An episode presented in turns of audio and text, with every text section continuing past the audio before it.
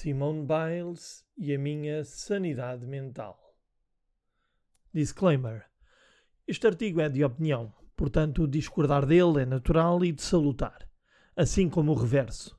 No entanto, isso não significa que tu estejas certo. Tem-nos sido servida uma salada russa polarizada de opiniões efervescentes, na grande maioria das que me bateram nos olhos, de amor, compreensão e aconchego. Mas claro que há sempre o outro lado da moeda, em que se atira no alvo e depois se pergunta alguma coisa. Porque o importante é fundamentar a nossa visão do mundo nas brechas alheias. Serve este preâmbulo para explicar que Simone Biles é uma cidadã norte-americana perfeitamente normal. Banal, diria até até que entre numa qualquer competição de ginástica artística, por exemplo, os Jogos Olímpicos, para aí sim seres excepcional, dedicada e corajosa. Nesses momentos, passa à nossa frente com a leveza de quem muito trabalha e estoica tenta superar e inovar a cada nova passagem por nós. Tendemos a esquecer rapidamente as provações que esta pequena, de 1,42m, teve que enfrentar, algumas delas alvo de notícia, para poder estar permanentemente sob os holofotes a fazer nada mais e nada menos que o muito difícil e às vezes para lá disso.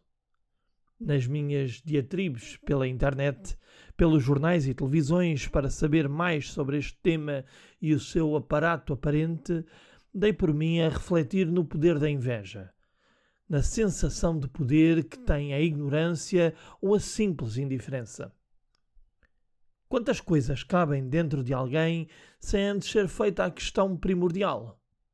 Porquê, Simone? Tentando responder, não por ela, mas pela minha cabeça, acho que a resposta começa por ser simples. Porque sim. Porque eu acho que devo. Porque eu sinto que tenho esse dever com a minha pessoa. Mas se adensarmos a questão, vamos encontrar mais razões para acrescentar a esta razão. Podemos entender também que a cabeça é o começo de tudo e o fim dele mesmo. Portanto, seríamos tentados a achar que nesta modalidade de real perigo físico, a questão mental é algo que deve ser e estar o mais afiada possível. Não só isso, como nós próprios devemos estar convencidos disso mesmo, ou seja, a presença de espírito é fulcral.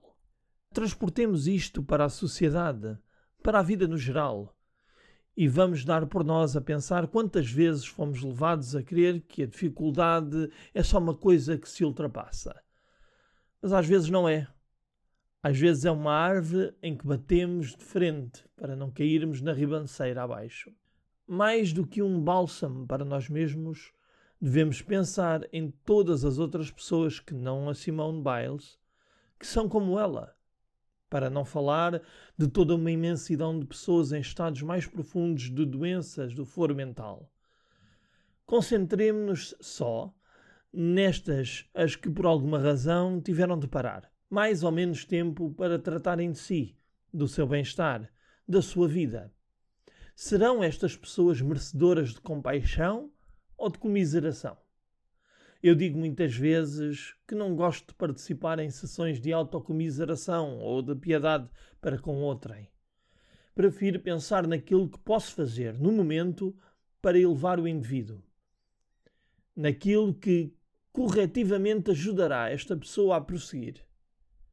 A resposta é quase sempre uma coisa que eu vejo perdida hoje em dia: a compaixão não aquele esgar de pena que se exibe com autoridade moral, mas sim sentir com disponibilidade cada um de nós tenha o que o outro sente e anseia.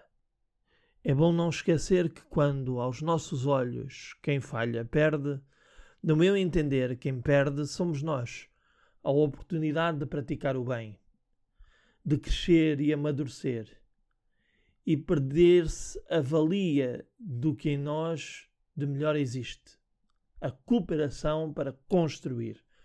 Portanto, em jeito de fecho, Quem glorifica o falhanço não dá valor ao trabalho e ao esforço, da mesma maneira que quem valoriza a conquista despreza a verdade empírica da vida, que é, sob o meu ponto de vista, a tentativa e o erro e com ele a persistência na aprendizagem.